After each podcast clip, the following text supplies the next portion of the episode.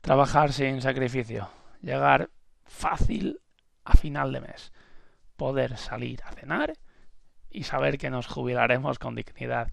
Esto es para mí tener la vida resuelta.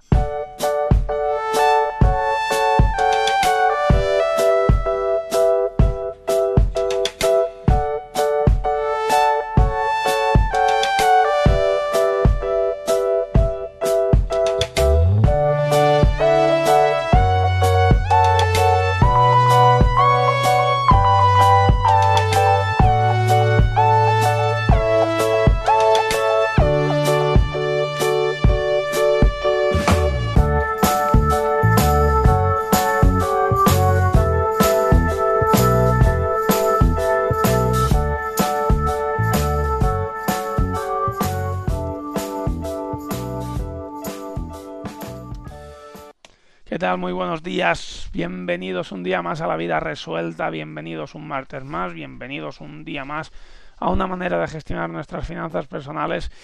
No para ser aquellos que viven en un jacuzzi todo el día como, como Jesús Gil, eh, sino como aquellas personas que pues saben que al final van a tener una jubilación bastante digna porque habrán sabido gestionar su dinero para que así sea aquellas personas que no eligen un trabajo porque no les queda más remedio, sino que han sabido organizar bien su dinero porque si un, para que si un día no les gusta el suyo y quieren cambiarlo, tengan un tiempo para decidir y no se vean obligados a tomar decisiones simplemente por dinero. Y si a todo eso pues le sumamos que llegamos a final de mes sin agobios y que además algún que otro día podemos salir a cenar, ¡fua! Es que somos unos cracks de las finanzas personales. Dicho todo esto, avanzamos en el maravilloso ciclo del ahorro. Ya sabemos que el ahorro es una, o sea, es una parte esencial en toda, en toda nuestra historia. Ahorrar, yo creo que, constituye la, la, base del crecimiento hacia, hacia el futuro financiero de cualquier persona. Y sin ahorro, eh, francamente, no hay paraíso. Esto es así y será siendo así hasta el final de los confines de la aurora. El poder del ahorro es incuestionable. Luego entraremos en temas o en próximos capítulos de hablar sobre lo que decía aquello de Kiyosaki, el ahorro es de perdedores, que se lo come la inflación, etcétera, etcétera, y hay que luchar contra ello, cierto es, todo muy bonito, sin embargo, si no tomamos el hábito de ahorrar y el hábito de ir construyendo nuestro patrimonio, será muy difícil tomar decisiones, porque si tú vives completamente al día sin un margen detrás, es complicado pensar con claridad y si no sabemos pensar con claridad, las inversiones y las decisiones son rápidas, son ahora mismo porque necesito que esto salga bien ya, entonces complicamos las, complicamos las cosas. Entonces avanzamos eh, sobre ello, vimos en el primer capítulo del ciclo la magia del ahorro, eh, vimos en el segundo capítulo el poder eliminar o tener que eliminar las tarjetas de crédito para, para empezar a ahorrar como, como, pero como clave esencial. Eh, vimos en el tercer capítulo eh, los secretos para ahorrar y el mejor secreto era tú primero, sea, a inicio de mes mmm, tú ya guardar, retirar automáticamente, si podía ser ya que lo hiciera el banco, una parte de tus ingresos a una cuenta corriente aparte, a donde sea, para que tú ya directamente a lo que queda del mes no tengas que tener esa preocupación de no voy a llegar a ahorrar, no voy a llegar a ahorrar. Mm, yo creo que es una manera completamente válida. El hecho de tener que esperar a final de mes mmm, al final nuestro cerebro aprende a vivir con el dinero que ya tiene durante todo ese mes y así vivimos. Entonces, bueno, al final siempre si te sobran o crees que vas a ir bien de, dinero, pues dices, ah, mira, me van a sobrar 100 euros. Eh, pues mira, a lo mejor los guardo para ahorrar, pero siempre puede aparecer algo y esos 100 euros terminan por desaparecer, aparece un capricho, ay, pero es que me quedan 100 euros y mira, vale, este mes no ahorro, pero al que viene sí, entonces los 100 euros en vez de destinarlos a la cuenta de ahorro que tenías que destinarlos, los mandas a comprarte algo que en ese momento te ha hecho ilusión porque te sobraban 100 euros y al final la hemos fastidiado y no hemos ahorrado nada. Entonces, si lo hacemos antes y aprendemos a vivir con 200, 300, 100, no sé, el dinero que sea, euritos menos eh, durante todo el mes, la verdad mm, va a ser potentísimo. Y entramos hoy en el cuarto capítulo, que la pregunta es esa, 100, 200, 300, ¿qué ahorrar? ¿Cuánto dinero ahorrar? O planteado de otra manera, ¿qué porcentaje de mis ingresos debo ahorrar? Esa es la pregunta mágica. Me, llegó esta consulta a través de un comentario que leí en, en iBots eh, que me hicieron. Contesté y bueno, mi, mi respuesta, mi planteamiento va, va a continuación. Bien, sobre el ahorro hay dos grandes eh, escuelas sobre el porcentaje del ahorro. Eh, por un lado estaría la de los libros de El hombre más rico de Babilonia, Los secretos de la mente millonaria em, y otros mm, tantos libros que no son bestsellers como estos, que nos hablan de un 10% de nuestros ingresos. Vale, entonces yo hice cálculos y alguien que eh, ahorre pues el 10% de sus ingresos con un salario medio que podríamos tener en España de 20.000 euros, eh, en 40 años me parece que tiene 80.000 euros. Eh, bueno, no, es algo, no es, no, es una, no es una pasta, pero bueno, es algo. Bien. Segunda escuela eh, está la escuela del 50-20-30, que establece un 50% para gastos de vida, como comida, hipoteca, alquiler, luz, electricidad, luz, electricidad, bueno, eh, luz, agua, em, gas, etcétera, y el 20% para ahorro y el 30% restante para lo que quieras, ocio, lo que te dé la gana. Bueno, esa parte, o sea, esa escuela mantiene un 20% de tus eh, mantiene un 20% de tus ingresos como ahorro. Bueno, es otra, es otra lectura que, también está muy bien, ahorras más y al final pues te quedaría con, más dinero, en 40 años son 160.000 euros, es una cantidad muy aceptable, pero eh, al final, claro, esto de ahorrar depende de las características de cada uno, de lo que busque. Entonces, yo lo planteo de la siguiente manera. Hay dos fases en esto del, ahorro.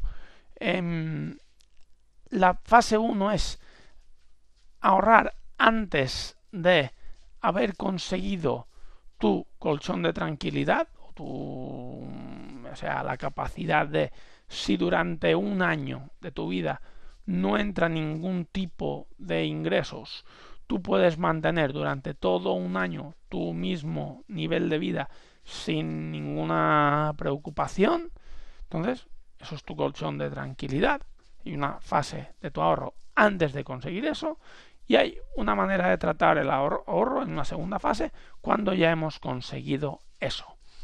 Entonces, ¿qué parte de tus ingresos ahorrar? Vale, bien.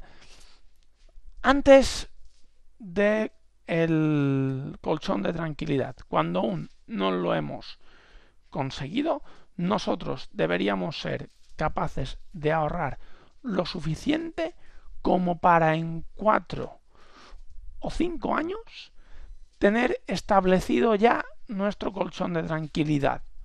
Si tú, por ejemplo, pues usas 20.000 euros de, dinero para gastarte durante todo un año, es decir, vives con 20.000 euros, tú debes ahorrar lo suficiente como en 4, 5 años haber construido esa, esa cantidad, ¿vale? Es una, es una idea, ¿vale? Y tú piensas que si a partir de ahí siguieras con ese nivel de ahorro, en 8 años tendrías para dos años de libertad, en 12 años para tres años de libertad eh, y en 16 años cuatro años de libertad. Que cuatro años de libertad, francamente, eh, está muy bien. sea, tú saber que tienes cuatro años para, para adelante, que si te pasara algo lo que quisieras, pues no pasaría nada, está guay. Pero bueno, yo entiendo que mantener un nivel de ahorro tan duro, pues mm, a lo mejor a lo largo del tiempo es insostenible, porque a lo mejor pues tienes que hacer algunas inversiones y bueno, al final pues quieres hacer unos, unos patrones de consumo diferentes. Pero al menos antes de construir tu o tener montado, tener construido tu colchón de tranquilidad, hay un ahorro que debes ser capaz de mantenerlo, de conseguirlo, de tener tu colchón de tranquilidad en 4 o 5 años. 5 años como mucho. ¿Vale? Esa es la primera parte. Bien, una vez lo tenemos, una vez hemos conseguido tener un año sin, sin ningún tipo de problema, eh, si me paro de tener ingresos. Bien, ¿qué hago con el ahorro? Bien, a partir de ahí, para mí es un criterio personal completamente. ¿Se tiene que seguir ahorrando? Sí. Esto no depende de un criterio personal. Esto es sí. ¿Qué cantidad? Mínimo un 10%. Esto también es impepinable. Pero a partir de ahí, a partir de yo ahorro un mínimo del 10%, que cada uno establezca la parte que crea más conveniente en función de el tiempo que me queda para retirarme, el dinero que yo voy a necesitar para retirarme y mis ingresos. Si tú tienes mm, consciente el dinero que te queda por conseguir, el tiempo que tienes para conseguirlo y tus ingresos actuales, a partir de ahí haz los cálculos oportunos para que las cosas te cuadren pero mm, no te puedo decir yo exactamente ahorra un lo que sea o un 20, un 30, un 5. No.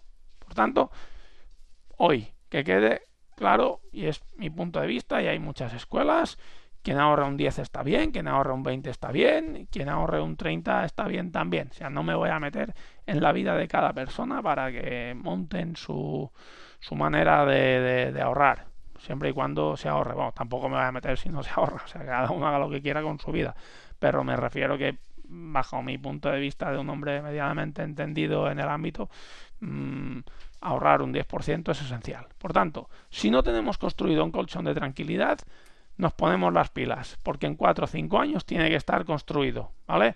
Suficiente para nosotros vivir un año.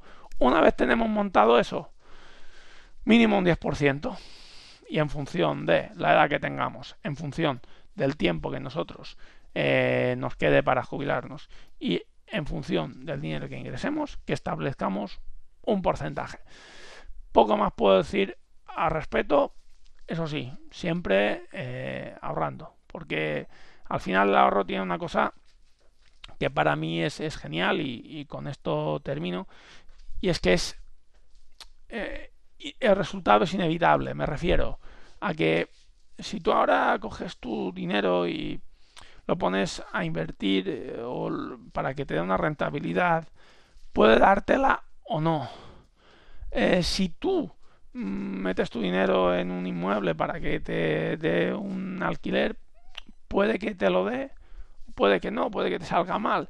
Sin embargo, si tú ahorras y dices, cojo esta parte del dinero y lo llevo a una cuenta corriente, esa cuenta corriente se va a incrementar sí o sí. O sea, es completamente inevitable ver un progreso. Y al final, lo que lleva las cosas eh, adelante en esta vida mm, es, es, el progreso constante, es el camino de decir, ah, mira, pues está. O sea, no hay nada peor que ir remando y remando y no, y no ver que sucede nada. El ahorro tiene ese poder de que sucedan cosas, de que tú tienes una cuenta corriente aparte y esa cuenta corriente se va incrementando. Si tú lo metes en una inversión, puede ser que te dé o puede ser que no te dé, y ya, lo he metido ahí y tal. El ahorro, su magia es, es, es esencial. Es, es, no sé, la, base de todo. Y eso, pues, mola, mola bastante. Por tanto, que cada uno lo haga como quiera, pero que eh, ahorre y bajo mi punto de vista esta es la mejor manera de al menos establecer un patrón de ahorro en función de nuestros porcentajes de ingresos. Hasta aquí el programa de hoy. Eh, nada más, disfrutad de este martes. Si ya lo habéis pasado, espero que lo hayáis disfrutado. Y si os encontráis en un momento del tiempo completamente distante a este martes, espero que tengáis una vida completamente plena y que disfrutéis del día en el que os encontréis. Un abrazo muy fuerte y nada, eh, nos vemos mañana, que será miércoles. Salud.